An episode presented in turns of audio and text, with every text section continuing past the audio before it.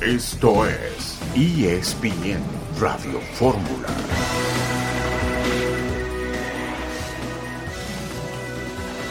Bienvenidos amigos a ESPN Radio Fórmula. Eugenio Díaz e Itán Benesra, Héctor Huerta con ustedes. Eugenio, ¿cómo estás? Buenas tardes. ¿Qué pasa, Eitan? Muy bien, gracias.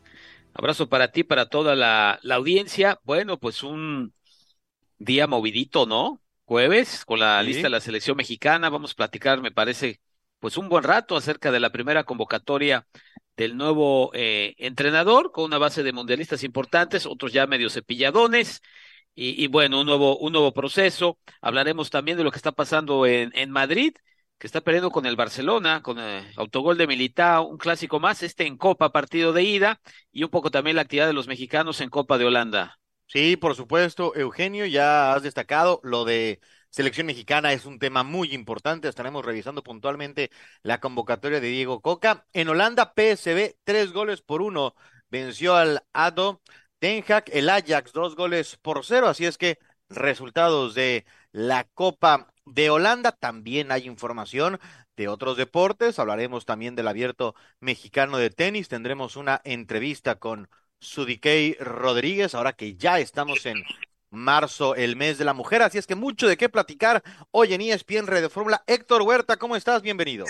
Hola, ¿cómo estás, Eitan? Qué gusto saludarte. Pues con estas novedades en la lista de la selección nacional, ¿no? Imagínate una selección nacional sin el Pocho Guzmán ahorita, como está pasando este momento, que lo dejen fuera de la selección. Aldo Rocha, que fue una injusticia que nunca lo llamara el Tato Martino, lo deja fuera también de la lista. Y lleva a Toño Rodríguez cuando el Guacho Jiménez atraviesa un mejor momento que él. Talavera está mejor, Cota está mejor, pero bueno, también es el pago de favores, ¿no? Porque también a Tijuana hay que darle algo. Hay que, hay que platicar puntualmente de la convocatoria. Vamos a escuchar a Jaime Ordiales, quien explica cómo se da esta primera lista de Diego Coca al frente de selección mexicana. Primero un poquito para dejarles este, en un entorno un, un poquito de, de, los pormenores de, de esta elección de los, de los jugadores para esta primera convocatoria de Diego. Eh, la idea son, eh, se ha convocado 34 jugadores para este eh, primer ciclo de dos partidos. las razones o los factores que nos llevan a tomar esta decisión en conjunto, pues es que es un viaje largo, complicado, es un viaje donde hay un periodo de, do, de juego de, de, tres días, más o menos pueden ser más de siete horas de viaje. Influye el cambio de horario de los jugadores que también vienen de Europa, el cambio de horario que tiene que haber también con Surinam, eh, para la debida integración y el conocimiento de, de lo que quiere Diego también, eh, se, ha, se ha hecho una lista que normalmente ha sido considerada más, más grande, ¿no? Eh, también cuidando, obviamente, que estén todos en plenitud, hay equipos que vienen de Europa con doble competencia, el viaje ya de por sí de, de Europa para acá es bastante, bastante pesado y bueno, en ese sentido se le ha tratado de dar el, el, el mejor, la mejor decisión posible por esto de esta lista de 34 jugadores que en su momento Diego ahorita les comentará. Luego eh, les quiero comentar que vamos a tener eh, una, una, un programa de, integración para este domingo y lunes en donde van a venir 15 jugadores también de esta misma lista. No vienen la gente que tiene participación en CONCACAF eh, y también es eh, en un sentido en el que Diego quiere tener esta integración y este conocimiento de ellos, aunque sea en, en un periodo pequeño y corto, ¿no? ¿Qué te parece, Eugenio? Primera reacción sobre lo que dice Ordiales. No, bueno, este me parece una, lista demasiado larga. Uno entiende que es una primera convocatoria y que vas con Surinam y Jamaica, que quizá no, no signifiquen mucho. Entiendo lo de la integración y conocimiento, lo que busca ahora el nuevo entrenador. Eh, bueno, están en su mejor momento los convocados, pues hay algunos que sí están en su mejor momento, como dice Héctor, que no han sido convocados. Bueno, regresamos y seguiremos platicando de selección mexicana porque hay mucho que comentar sobre la primera lista de Diego Costa.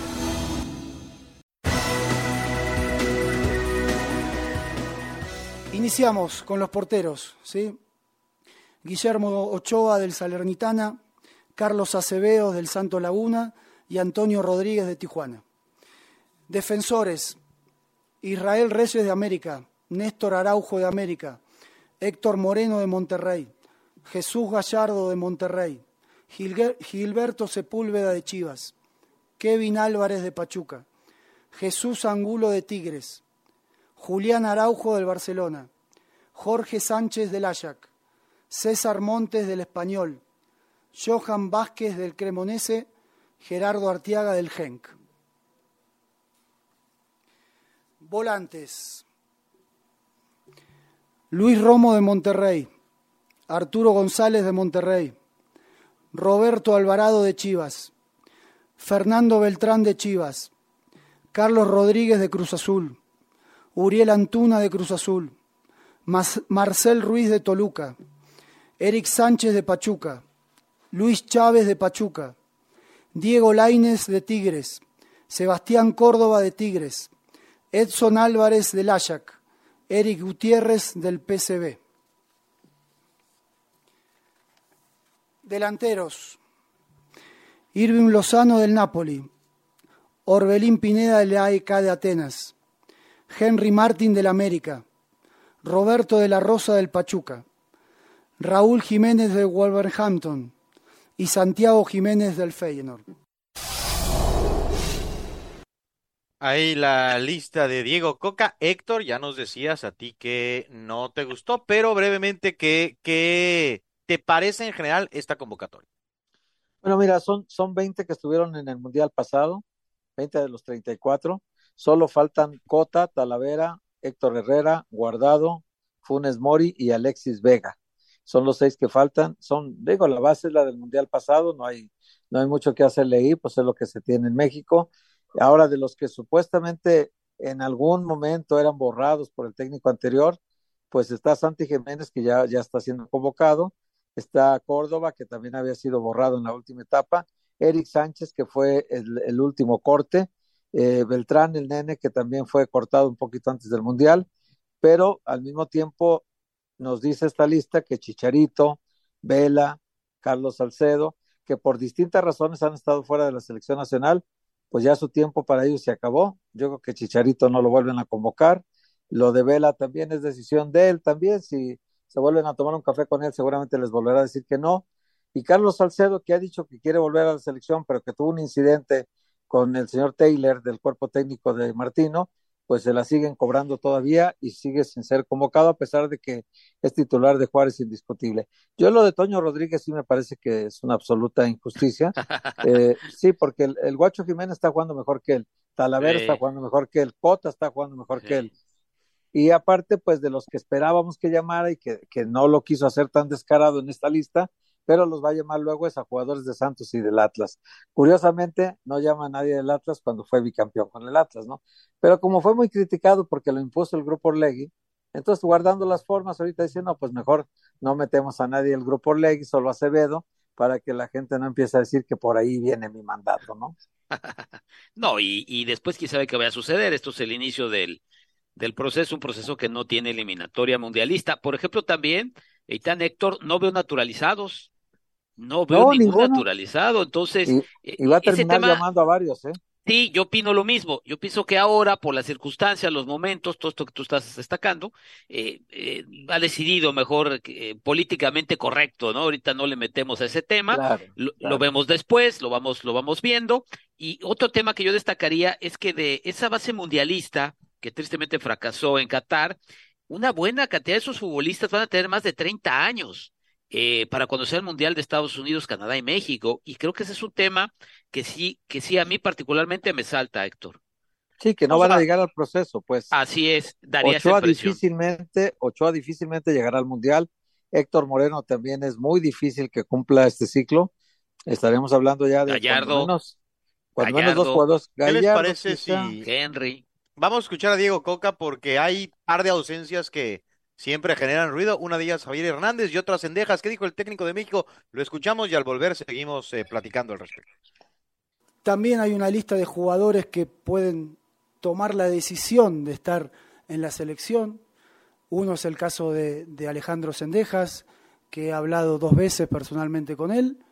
La primera para informarle que nuestra intención era que pueda estar con nosotros y la segunda para también dejarle claro que hoy no es elegible, que hoy tiene que firmar un papel para que él pueda estar en la selección y que la decisión va a ser de él, así que le dejamos claros los tiempos para que tome su decisión. Primero hay que entender que son jugadores jóvenes, que tienen que tomar una decisión muy importante eh, y hay que darle su tiempo, ¿sí?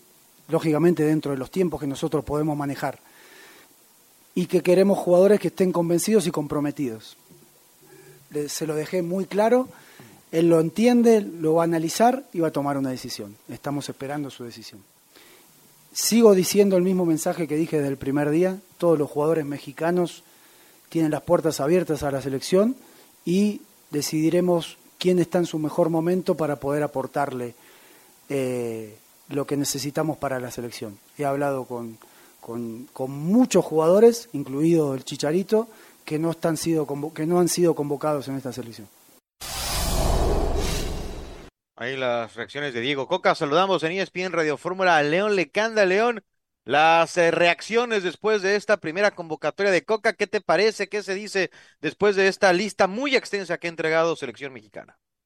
Sí, ¿cómo estás, Eitan? Fuerte abrazo a todos en ESPN Radio Fórmula. Primero, justo eso, ¿no? Llama la atención que es una lista de 34 jugadores. Lo explicó primero Jaime Ordiales y después Diego Coca dio más detalles respecto a que una parte del grupo, los jugadores de la Liga MX, serán los que viajen a Surinam para el partido del día 23 de marzo y todos los futbolistas, los 12 que han sido convocados de clubes europeos, permanecerán en las instalaciones del Centro de Alto Rendimiento esta semana, es decir, llegan entre los días 18 y 19 de marzo, algunos el 20, de acuerdo con el calendario de sus clubes en Europa, indudablemente se van a quedar con una parte del cuerpo técnico de Coca a entrenar aquí en el CAR para posteriormente disputar el partido del 26 de marzo contra la selección de Jamaica en el Estadio Azteca. Así que solamente jugadores de Liga MX para el partido en Surinam y esa es la razón por la que Coca ha convocado a 34 jugadores, además del hecho de que quiere tener contacto con la gran mayoría de ese universo que tiene considerado. El técnico argentino, desde luego mencionó que hay otros 20 futbolistas que podrían ser parte eh, de la selección mexicana en los próximos tiempos, que son futbolistas que está viendo, y por ahí nos iríamos al segundo tema, y tanto las sorpresas en esta convocatoria, indudablemente también los que consideramos son ausencias importantes como la de Víctor El Pecho Guzmán, o en mi caso también pienso que Omar Campos pudiera haber recibido una oportunidad en este tricolor. Saludos, León, de Eugenio Díaz. Eh, tú que estás ahí cerca y que vas a seguir muy cerca de la selección, eh, escuché a decir a Coca decir que, bueno, es una concentración muy amplia por la integración y conocimiento de los jugadores hacia el nuevo cuerpo técnico y, evidentemente, eh, viceversa. A mí me da la impresión que aunque se repite mucho jugador mundialista, yo considero que la selección mexicana no va a volver a jugar 4-3-3, es decir, con extremos. Esa es una idea que yo tengo. Este, ¿tú cómo ves? ¿Qué sabes? Eh, me gustaría escuchar tu, tu opinión a raíz de que Coca es el nuevo entrenador. Yo pienso que México va a empezar a jugar diferente. Sí, Eugenio, es un buen buen punto el que tocas, ¿no? Porque además es una convocatoria de 34 jugadores donde solo seis de ellos son delanteros natos, si bien varios de los están colocados como volantes, pueden de repente jugar en la posición de extremo, como pudiera ser el caso de Roberto Alvarado o incluso de Rodolín Pineda, ¿no? Pero si nos basamos al Atlas, pues era juego directo, ¿no? Siempre tenías ese centro delantero que bajaba el balón para los compañeros que llegaban de atrás, con mucha elaboración, pero sí con mucha efectividad. Y digo, me parece que una de las cosas que querrá tener justo a su disposición Coca, primero es ese grupo para integrarlos, para ver las condiciones de cada uno de los jugadores, conocerlos, pero sobre todo también algo que mencionó en la rueda de prensa y es muy interesante, él como entrenador se tiene que adaptar a esa gran diferencia que existe entre ser director técnico de un club y de una selección nacional.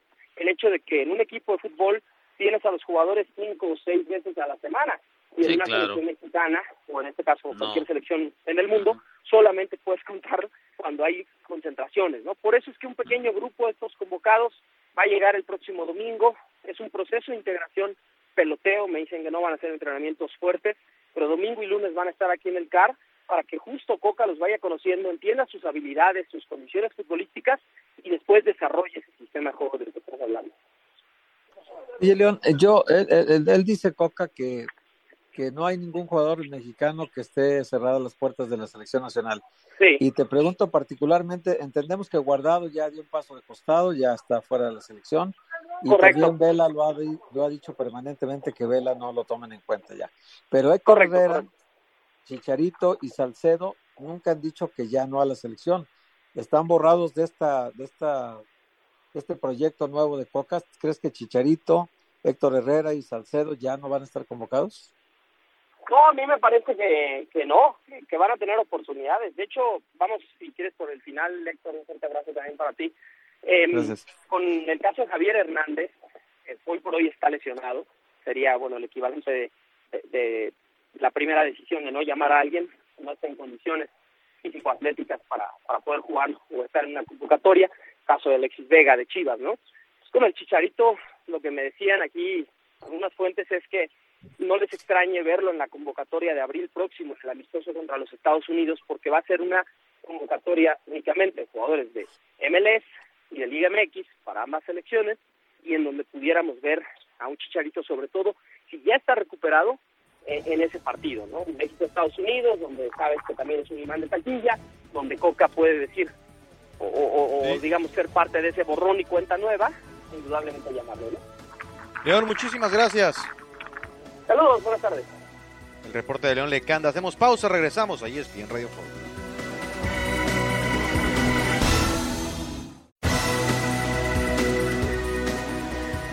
Una lista de 34 porque creemos conveniente que la cantidad es, es buena para poder no desgastar tanto a los jugadores y también entendiendo que es mi primera lista y que, que ellos no me conocen, poder convivir, que me conozcan, conocerlos y eso nos va a ayudar muchísimo con la cantidad de jugadores que hay. Como también hay otra lista de por lo menos 20 jugadores los cuales también estamos siguiendo, esto no es definitorio, sino que al contrario, esto recién empieza. Eh, que también estamos viendo, estamos decidiendo y estamos atentos para ver el rendimiento que van teniendo día a día para ver si el día de mañana lo podemos convocar a la selección. He hablado con fácil 35, 40 jugadores por videollamada, por llamada local, eh, tratando de demostrarle que estamos cerca, tratando de transmitirle todas las las intenciones y las ideas que tenemos para lo que viene en esta selección. Hemos ido a ver muchos partidos de fútbol de la liga, no solo para ver a los jugadores, sino también para estar cerca de los dueños, de los presidentes, de los directores deportivos, para realmente eh, afianzar esta relación porque necesitamos de todos. Hoy necesitamos que la selección crezca y para eso la liga y los jugadores de la liga son muy importantes. Por eso también hemos logrado hacer este proyecto de integración, que el domingo van a venir jugadores, como dijo Jaime, ya los voy a tener aquí en el CAR, vamos a poder platicar, compartir tiempo, poder transmitirle lo que siento y lo que ellos sienten también de la selección y poder hacer un entrenamiento para que puedan vivenciar un poco los conceptos que tenemos para, para poder lograrlo. Palabras de Diego Coca, técnico de selección mexicana. Héctor, ¿Te hace sentido? ¿Te gusta que en una primera convocatoria, arrancando un proceso, haya jugadores como Guillermo Ochoa y, algunos que no deberían de manera natural eh, llegar a un próximo mundial? ¿Te parece correcto? Pues no, pero tampoco es un es una es un aviso de lo que viene. Yo creo que está jugando muchas cartas escondidas este Coca tienen compromisos de entrada con, con, con, clubes en particular, ¿no? Con los dos del grupo Leg y con el grupo Caliente tiene compromiso porque fueron los que lo eligieron y, y, son los que le van a dar el respaldo al final de cuentas, ¿no? Yo creo que al final jugadores como, como Luis Reyes, el Hueso Reyes, Mateus Doria, por ejemplo, que podría ser un naturalizado, Omar Campos, eh, Aldo Rocha, eh, Julián Quiñones, Jeremy Márquez, Alan Cervantes, yo todos ellos los veo en la selección, incluso Furch, todos ellos los veo en la selección en el Mundial. Eh, ¿Por qué? Porque él, va a trabajar, eh, la mayor parte de los jugadores que van a una Copa del Mundo se cotizan diferente. Y va a trabajar para que estos jugadores estén en la selección. Eh, lo de Acevedo también va a ser el portero titular probablemente. Y, pero también el peso de Ochoa, la opinión de Ochoa, lo que puede expresar Ochoa estando fuera de la selección también, lo están cuidando mucho para que no, pues no abre la boca, estando en la selección, pues no va a decir nada, lo van a seguir convocando, pero yo creo que a la hora del Mundial Acevedo será su titular, me, da la impresión, ¿eh? Y, y, también los jugadores que hoy están como Héctor, Héctor, eh, Héctor Moreno, no creo que llegue a la Copa del Mundo ya, ya futbolísticamente ya ni siquiera es titular con Monterrey a veces, entonces es muy difícil pensar en él. Sí, sí, sí, ya tendría 37 años. Y además, este, lo de, por ejemplo, lo de Roberto de la Rosa es un poco quedar bien con Pachuca, ¿no? Ese es, eh, quiero quedar bien contigo, para, pero en realidad Roberto de la Rosa estaba supliendo a Nico Ibáñez, que lo vendieron, pero ahora que llegó ya el Chicho Araujo, él es el que va a jugar, ¿no? Entonces, Roberto de la Rosa me parece que es un proceso que está interrumpido, no, no ha crecido lo que se esperaba de él y no está para la selección nacional, pero pues ni remotamente, ¿no? Y es, es bien interesante, todas las convocatorias, hasta con 34 generan polémica las convocatorias de selección nacional y hay, y faltan y todo, sí, son de equipo y medio y aún así hay polémica, vamos a ver cómo le va a Diego Coque en su proceso que está por arrancar con este campamento y luego, bueno, partidos de la Nation League. Cerramos selección mexicana, pero nos quedamos hablando de fútbol mexicano. Vamos a escuchar a César Caballero porque tiene el reporte de las Águilas del América. ¿Cómo estás, Eitan? Qué gusto saludarte. El América este jueves trabajó en el nido de Cuapa de cara a lo que será el duelo contra Pachuca del fin de semana, en el que buscarán volver al triunfo luego del empate de la jornada anterior frente al Atlas. La novedad en la práctica americanista es que estuvo presente Alejandro Sendeja, sin embargo, no sería contemplado para el duelo contra los Tuzos. Lo que nos han mencionado es que Sendejas está en la parte final de su recuperación y de cicatrización de la herida muscular en la pierna derecha y por eso no estaría contemplado ante los hidalguenses pero se abre la ventana de posibilidad de que sí pueda jugar el 11 de marzo en la visita contra los Tigres. Por otra parte, llamó mucho la atención que en el entrenamiento de este jueves, el Tan Ortiz estuvo muy pendiente durante varios minutos del trabajo de los porteros. Hay que recordar que Oscar Jiménez recibió muchas críticas después del partido contra Atlas, pues algunos consideran que colaboró en los goles de Brian Lozano. Se abre la posibilidad de que Luis Malagón pudiera tener una oportunidad, sin embargo, esto se tiene que confirmar en las próximas horas y entonces todavía está todo en el aire. El América tendrá un último entrenamiento este viernes donde definirán el once inicial para enfrentar a los Tuzos. No se esperan muchos cambios, pero habrá que estar muy pendientes del tema de la portería. Yo vuelvo con ustedes, Eitan. Fuerte abrazo. Gracias, César. Un abrazo. Vámonos ahora a Guadalajara. Escuchamos a Jesús Bernal y al regreso hablamos de América y el Guadalajara. Saludos Eitan, buena tarde para ti, para todos en ESPN Radio Fórmula. Pues el equipo de Chivas cada vez más cerca de su duelo contra Santos Laguna de este fin de semana en la fecha número 10. Y hay una duda en el cuerpo técnico y es la de si incluir o no a Fernando el Nene Beltrán como titular en este partido. En los últimos tres no ha salido en el 11 inicial eh, debido a que presentaba un tema muscular del cual ya se recuperó, pero dado el buen paso que lleva el equipo surge esta duda. En caso de que se decidieran por él, entonces eh, sería el Piojo Alvarado el que pudieran sacrificar en el medio campo para ubicar a Fernando Beltrán en ese sector. Evidentemente en Chivas están contentos por la convocatoria de sus tres jugadores, Tiva Sepúlveda, Fernando Beltrán y Roberto El Piojo Alvarado, y bueno, pues los pondrán a disposición de selección nacional en los próximos días. Es lo que tenemos desde Guadalajara. Regreso con ustedes, Aitán. Saludos. Gracias a Jesús Bernal. Eugenio, ¿cuál de los dos equipos te parece que está jugando mejor hoy? Dentro de su estilo, a mí me parece que los dos. A mí lo que me sorprende es lo de Chivas, que va encontrándole la forma a Paunovic, no solamente por el triunfo sobre Tigres, sino por eh, esa propuesta, digamos, este, futbolística de un equipo ligero, técnico, un equipo que sale, que intenta atacar, eh, más sólido atrás que otras, que otras temporadas. Y bueno, la verdad es que parecía al principio del torneo que el momento que vive Chivas iba a tardar un poco más. Lo de América lo entiendo de mejor manera, creo que tiene que mejorar aspectos eh, puntuales, defensivos, sigue siendo un equipo, eh, yo lo veo sólido al América, sí, con algunos errores, repito, el único invicto del torneo mexicano, si la memoria no me falla, eh, es, es el América. A mí me parece que dentro de sus estilos, los dos están, los dos están rindiendo, no sé qué opina Héctor. Sí, sí, sí, creo que Chivas está haciendo mucho más de lo que pensábamos en materia de puntos. Así es. Lleva, así es. lleva 18 puntos que creo que es un premio muy grande porque en realidad ha sido eh, producto un poco de su funcionamiento, pero también producto del azar. Y el azar a veces juega a tu favor y a veces juega en tu contra, ¿no? En este caso creo que la suerte los ha favorecido. Y, y si el Guadalajara de, de los 18 puntos que lleva, podríamos decir que pudo haber perdido 4 o 5 en el camino, pero bueno, pues los ganó. El día de Monterrey podía haber perdido 5-1, 6-1 y, y, ganó 1-0. Entonces, eh, no podemos criticar eso. Eh, Tigres también lo tuvo arrinconado al final del partido, pero al final de cuentas rescató los tres puntos. Y contra Pachuca sí me parece que vimos una muy buena versión contra Pachuca de lo que jugó el equipo.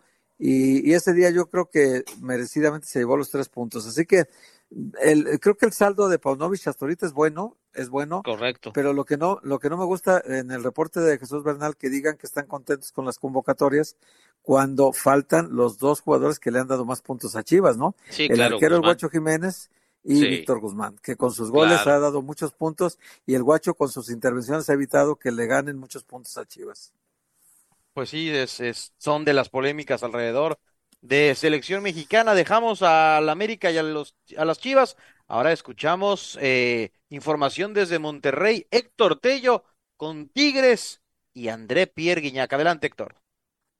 Hola Itán, buenas tardes, saludo afectuoso para todos en ESPN Radio Fórmula. Tigres cierra preparación y viaja ya hacia Aguascalientes para enfrentar a, a, Necaxa el día de mañana en el arranque de la jornada 10 de este clausura 2023 y lo hace sin André Pierre Gignac, el delantero francés que se integró el lunes al trabajo grupal, pero no hizo fútbol durante toda la semana, no lo hace tampoco este viernes y se opta porque siga descansando, recuperándose de esa lesión en el muslo derecho, un desgarro de primer grado que lo ha llevado a perderse ya con este su tercer partido con el equipo felino en las últimas eh, jornadas y bueno, se espera que pueda reaparecer el próximo martes acá en el Volcán ante el Orlando City en la ida de los octavos de final de la Liga de Campeones de la CONCACAF. Confirmamos eh, dos ajustes más en el 11 del Chima para enfrentar a los Rayos. El regreso de Igor Lisnovsky en la central en lugar de Diego Reyes y Javier Aquino pasa a la lateral por izquierda en lugar del seleccionado Jesús Angulo que apareció en la primera convocatoria de Coca al frente del Tri junto con otros dos elementos de Tigres, el caso de Sebastián Córdoba que iría también en el cuadro titular y de Diego Laines que tendría que esperar su posibilidad para entrar como relevo. Regreso con ustedes, un fuerte abrazo. Muchas, muchas gracias, Héctor. Tenemos un minuto, Eugenio. ¿Chima Ruiz va a acabar el torneo entrenando a Tigres o, o crees que alguien que estuvo en el Mundial y dicen No. que le interesa a Tigres vendrá? No, no sé si le interese o no, no parecerán los tiempos, pero no, yo pienso que sí va, que sí, lo- pienso. Yo no vivo en Monterrey ni trabajo en Tigres, pero a la distancia pienso que sí va, que sí va a terminar. Lo de, lo de se entiende, creo que Tigres con lo que tiene piensa que le puede ganar a Necaxa y luego enfrentar esos dos partidos con Orlando y en medio al América. Así lo veo yo. Son eh, terceros en la tabla, tienen 18 puntos, han ganado 5, han empatado 3 y solamente han perdido un partido los Tigres de la Universidad Autónoma de Nuevo León. Vamos a la pausa en ESPN Radio Fórmula, regresamos, hay mucha información. 1 a 0 le está ganando el Fútbol Club Barcelona al Real Madrid.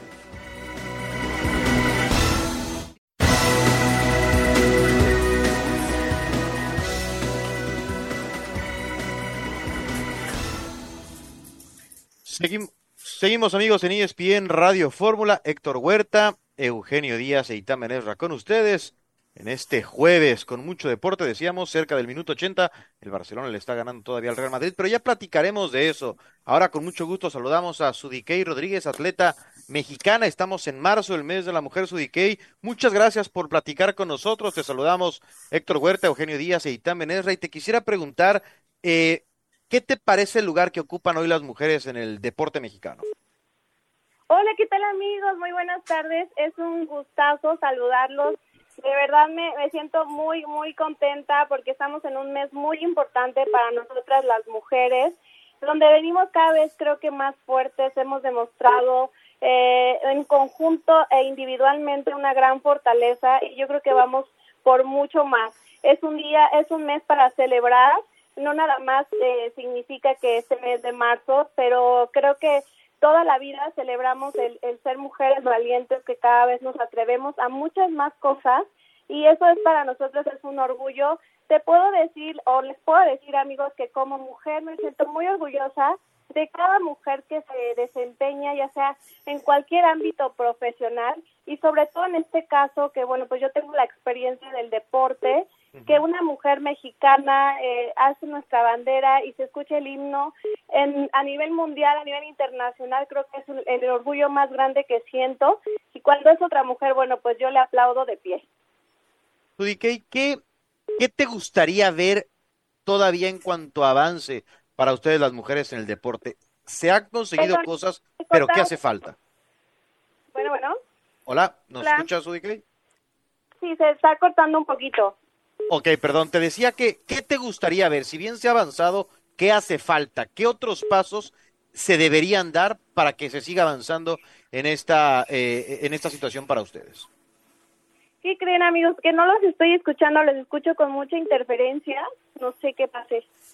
Ok, vamos a solucionar esto, Sudikey. Estamos conversando con Sudikey Rodríguez, atleta mexicana, medalla de oro en los Juegos Centroamericanos de Veracruz en 2014, velocista, también ha tenido participación muy importante en el Hexatlón, en este programa que es tan popular y bueno, conoce de primera mano todo eh, el asunto, la situación de la mujer en el deporte, todo lo que se ha avanzado, que creo que hay que valorarlo, pero todo lo que hace falta. Por eso le comentaba Eugenio Héctor que a, a Sudikey que seguramente hay mucho todavía por hacer en este camino. Sí, sí, sí, sí, ella es una atleta que ha trabajado mucho también, como, como muchas otras, ¿no? Que trabajan prácticamente eh, con muchas dificultades, ¿no? Sobre todo el deporte amateur en México trabaja con muchas dificultades y qué bueno que la sociedad está cambiando y qué bueno que a las mujeres se le está dando eh, casi, eh, yo diría que tendría que dárseles más tu apoyo todavía, pero, pero se han logrado muchas cosas a pesar de, de que pues vivimos tiempos convulsos en muchos sentidos y, y, y no siempre la sociedad entiende que esto de la igualdad pues ya no es una ya no es una petición de nadie, es, es un clamor generalizado, ¿no? Y que tenemos que, que darles a nivel deportivo el mismo apoyo que se le da a los varones, tiene que dárselo a las mujeres, porque al, al nivel de competencia le han dado a México muchísimas satisfacciones, eh, están en el Más deporte amateur. que los caballeros. Más que los hombres, más dicho con todo mucho, respeto a ¿no? los caballeros también. No Pero está las cerrada. medallas, no, no, no, las medallas que, que han enorgullecido más a México han venido de parte de mujeres valientes que contra todas las adversidades se enfrentan a, la, competencia internacional y vencen, ¿no? Y salen victoriosas. Por eso es muy importante lo que nos platicaba Zulekei, que por cierto es, es, es pareja del Pato Araujo, ¿no? Eh, entonces, este, creo que también el apoyo que ha tenido de su- del, del Pato Araujo, exjugador de fútbol, ha sido importante en su carrera y en su vida. Sí, nos escuchas de nuevo, Sudikey, ya estás en, en línea, ¿verdad? Sí, amigos, ya los escucho perfectamente. Qué Gracias. Bueno, qué bueno, te preguntaba, ¿qué hace falta? ¿Se ha avanzado? Se, se han conseguido cosas, pero en tu opinión y conociendo eh, el deporte mexicano y la situación de las mujeres en el deporte mexicano, ¿qué hace falta por avanzar? Yo creo que hace falta muchísimas cosas. Eh, eh, yo creo que hemos tenido eh, algún retroceso en cuanto a los apoyos que son sumamente importantes. Si tú quieres eh, Claro. desempeñarte como mejor del mundo, necesitas eh, el fogueo, la inversión, los campamentos, eh, no nada más las competencias aquí en México, que a mí me tocó eh, eh, presenciar todo ese tipo de conflictos, ¿no? Que si no no competí aquí en México no me dejaban, ya una vez eras la mejor de México, necesitas robarte con los mejores del mundo para empezar a aumentar tu nivel y realmente eh, darte cuenta de, de- de la realidad que te espera allá afuera, ¿no? Entonces, si no haces eso, si no inviertes en el deporte, en tu fogueo y preparación, definitivamente estás estancado, te estancas y creo que, bueno, yo lo yo puedo decir que eh, en este momento pues yo ya estoy retirada del deporte, mi etapa como competitiva ya pasó, pero sí batallé muchísimo en, en cuestiones de apoyos, eh, había gente que pues sí, sí nos apoyaba, había empresas que se sumaban y decían yo me sumo y qué necesitas, ¿no? Con la iniciativa privada también que nos tomamos muchísimo de la mano y es por eso que podemos obtener un poquito más de apoyo y, y, lograr los objetivos y metas que el entrenamiento pues nos exige y la competencia misma. Pero eh, sí he, notado que pues ha habido pues algunos retrocesos en cuanto a, a- a los apoyos que las, las cosas siguen igual que a pesar de que tenemos un mundo muy exigente, que vamos avanzando día con día, porque el tiempo no se estanca, el tiempo no nos perdona y sigue avanzando y nosotros estamos quedándonos ahí atrás eh, en, en, un momento donde seguimos con esa ineficiencia, cuando invertirle al deporte te salva de muchísimas cosas, ¿no? Que hoy estamos viendo día a día que nos están rebasando, como algunas adicciones, eh, el, eh, gente que pues no tiene algún oficio afuera que está perjudicando a otros, ¿no? Las droga, la, la drogadicción, el alcoholismo, y, y, creo que eh, en cuestiones de salud, también el deporte, es el que más va a sumarnos a que tengamos una mejor calidad de vida. Si nosotros le, apostáramos al deporte, tendríamos excelentes atletas, mujeres y hombres, eh, muy competitivos. Sin embargo, creo que es lo último a lo que México le apuesta, al deporte. Y yo creo que te ofrece una gran mental, mentalidad para enfrentar la vida que hoy la tenemos bastante difícil todos y todas. Y, yo creo que eso te da unas herramientas básicas para no vencerte. Una mentalidad fuerte es lo que te hace el deporte en cada persona. Claro, Sudikey, muchísimas gracias por estos minutos con ESPN Radio Fórmula. Gracias por el tiempo. Y bueno, estamos leyendo, estás en tu embarazo, que todo salga bien eh, y pues que disfruten también de esta etapa. Saludos al pato, saludos al pato. Claro que sí, muchísimas gracias amigos. Un abrazo y felicidades a todas las mujeres también. Besos. Gracias. Muchísimas gracias a Sudikey Rodríguez, atleta mexicana, medalla de oro en Juegos Centroamericanos. Y bueno, pues qué triste me parece escuchar esto de los apoyos cuando hay una mujer encabezando el deporte en México. tema para otra, tema para otra charla y tema que nos da, nos da no para un ESPN Radio Fórmula, sino como para seis meses de ESPN Radio Fórmula. Vamos a platicar, compañeros, con Moisés Llorens, porque se está jugando el Real Madrid contra el Fútbol Club Barcelona. cerca del minuto 90, Moisés, me imagino que estás feliz. Va a haber fiesta, va a haber mole a cero lo está ganando el Barcelona. ¿Qué te ha parecido hasta ahora el duelo, Moisés? Bueno, saludos a todos, muy buenas noches desde Barcelona. Bueno, un, un ejercicio defensivo hasta el momento del Barça estelar, el Madrid llevamos 89 minutos y no ha rematado a portería, no ha rematado entre los tres palos. Por lo tanto, en ese sentido el Barça muy bien, pero eh, muy mal el conjunto futbolero a la hora de tener. De tener. Ahí nos quedamos, nos quedamos ahí. Nos quedamos con la emoción, pero es minuto 88, casi 89. 1 a 0 va ganando el Barça. Una cosa, tiene muchas bajas el Barcelona, hay que decirlo. No está Pedri, eh, no está no está Dembélé, no, no está Lewandowski eh, y en la tampoco está Christiansen y en la zona defensiva tuvieron que poner a Marcos Alonso y a Cundé, los centrales, a Araujo marcando a Vinicius como ya ha sido una costumbre cada que se enfrenta en Madrid y, siempre lo neutraliza Araujo, eh, ha sido una marca muy, muy fuerte la que ha tenido siempre sobre él y normalmente gana el, el Blaugrana, ¿no? Y Valdé por el lado izquierdo de la zona defensiva y con tres volantes que recuperan mucho la pelota, que sí, Busquets y De Jong. Ahí hay, hay menos generación de fútbol, pero hay más lucha, por eso es que dice que la defensa ha sido pues prácticamente heroica, no, no ha permitido ninguna anotación del Madrid. Pero el mundo al revés, ¿no, Héctor? O sea, eh, el mundo al revés digo porque el Barcelona ganando a la contra, porque no ha tenido la pelota. A ellos les gusta tener el balón, de su filosofía. El Madrid ha dominado el partido. claro, el Madrid ha dominado el partido, ha tenido la pelota, aprieta la salida. Barcelona ha sufrido mucho sin el balón. Sin embargo, bueno, se encontraron con esa situación del autogol de Militón en el primer tiempo y con eso da la impresión que les va a alcanzar. Hay que recordar que la Copa del Rey a esta altura es ida y vuelta. Se va a tener que ir a jugar a Barcelona. Oye, Moy, ya está con nosotros de nuevo Moisés Llorens. Eh, hablabas del partido, Moisés. ¿Te parece, vale para el Barcelona ganar así o no, no queda cómoda la gente blaugrana si es que se asegura la victoria con este estilo que nos has descrito?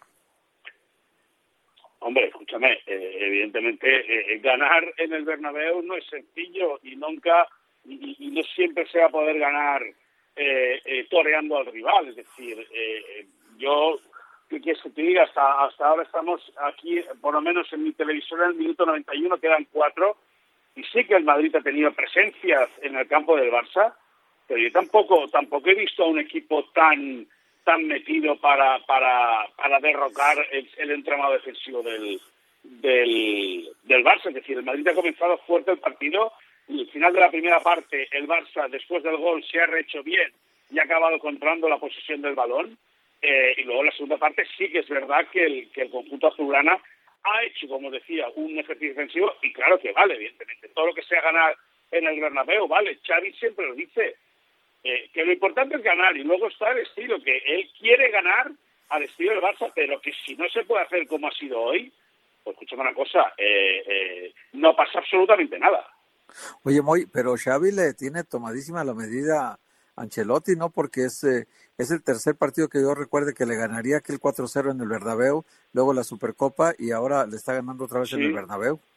Sí, sí, sí, el, el líder del mes de octubre es verdad que el, que el Madrid se acabó imponiendo por tres goles a uno en el tramo final del partido, después de que el Barça recortara distancias con un penalti de, de Eri García, pero sí, sí, el Barça eh, eh, se siente, se ha sentido, yo os lo digo en serio, creo que el Barça hoy se ha sentido cómodo eh, defendiendo en el Bernabéu, es decir, el Madrid ha sido también un equipo muy previsible, eh, con un Vinicius muy bien amaniatado por parte de, de Ronald Araujo y con un Benzema hasta el momento, que te digo, quedan dos minutos y medio para que acabe el partido, desapareció en combate.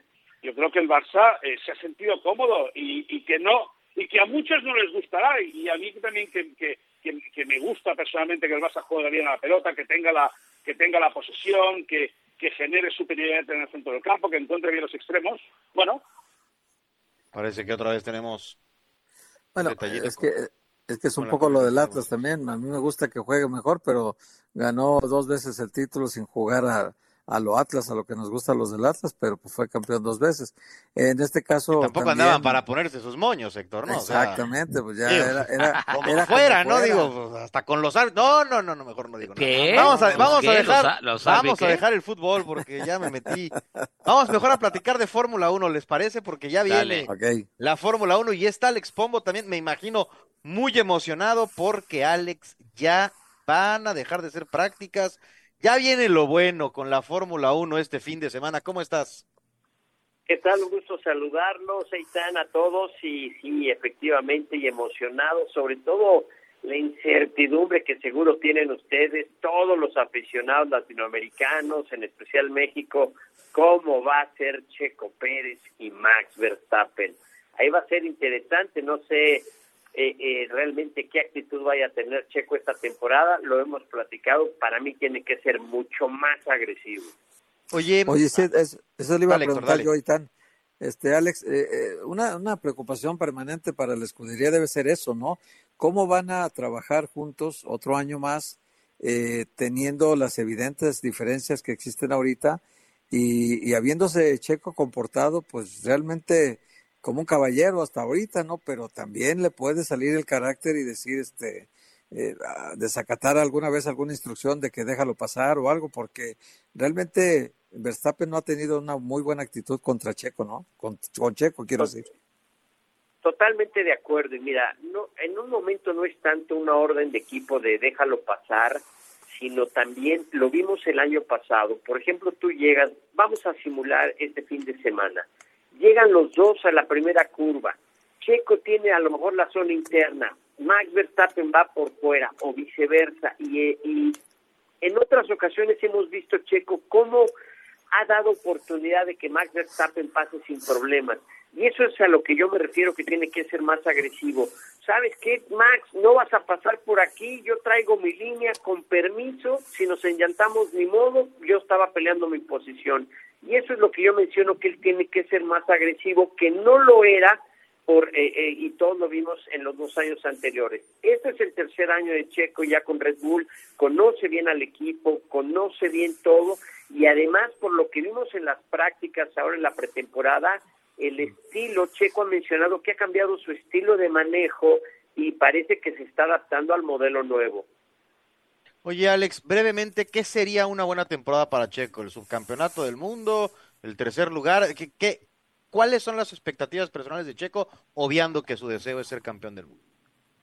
Mira, yo creo que una buena temporada para Checo es pelear el campeonato hasta la última carrera, tener posibilidades de pelear el campeonato hasta esa última.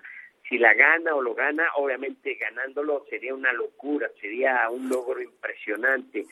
Queda subcampeón, también es un gran logro. Superar ese tercer lugar creo que sería el objetivo que tuvo el año pasado y tiene con que, nada más como digo, que se tenga confianza eh, que la tiene y que eh, a lo mejor le pierde un poco el respeto a Max Verstappen, como lo hizo rápidamente Nico Rosberg con Lewis Hamilton en Mercedes cuando Nico quedó campeón. Pues vamos a disfrutar de la Fórmula 1 que ya arranca con ahora tres carreras en los Estados Unidos, una en Montreal, una en Ciudad de México, muy cargado el calendario, pero todo gracias al gran éxito de la máxima categoría del deporte motor. Alex, muchas gracias. Al contrario, gracias a ustedes. Un abrazo. Alex Pombo, síganlo, experto en automovilismo, muy emocionante la Fórmula 1. Antes de despedirnos, cuartos de final en Acapulco, McDonald Polt, luego de Minor contra Daniel, Fritz Tiafoe y Berretini contra Run son los eh, cuartos de final para este día que está a través de ESPN Radio de ESPN en televisión y ya se acabó el partido, ganó el Barcelona 1 a 0, toma ventaja como visitante. Estamos por despedirnos, compañeros. Eugenio, muchísimas gracias.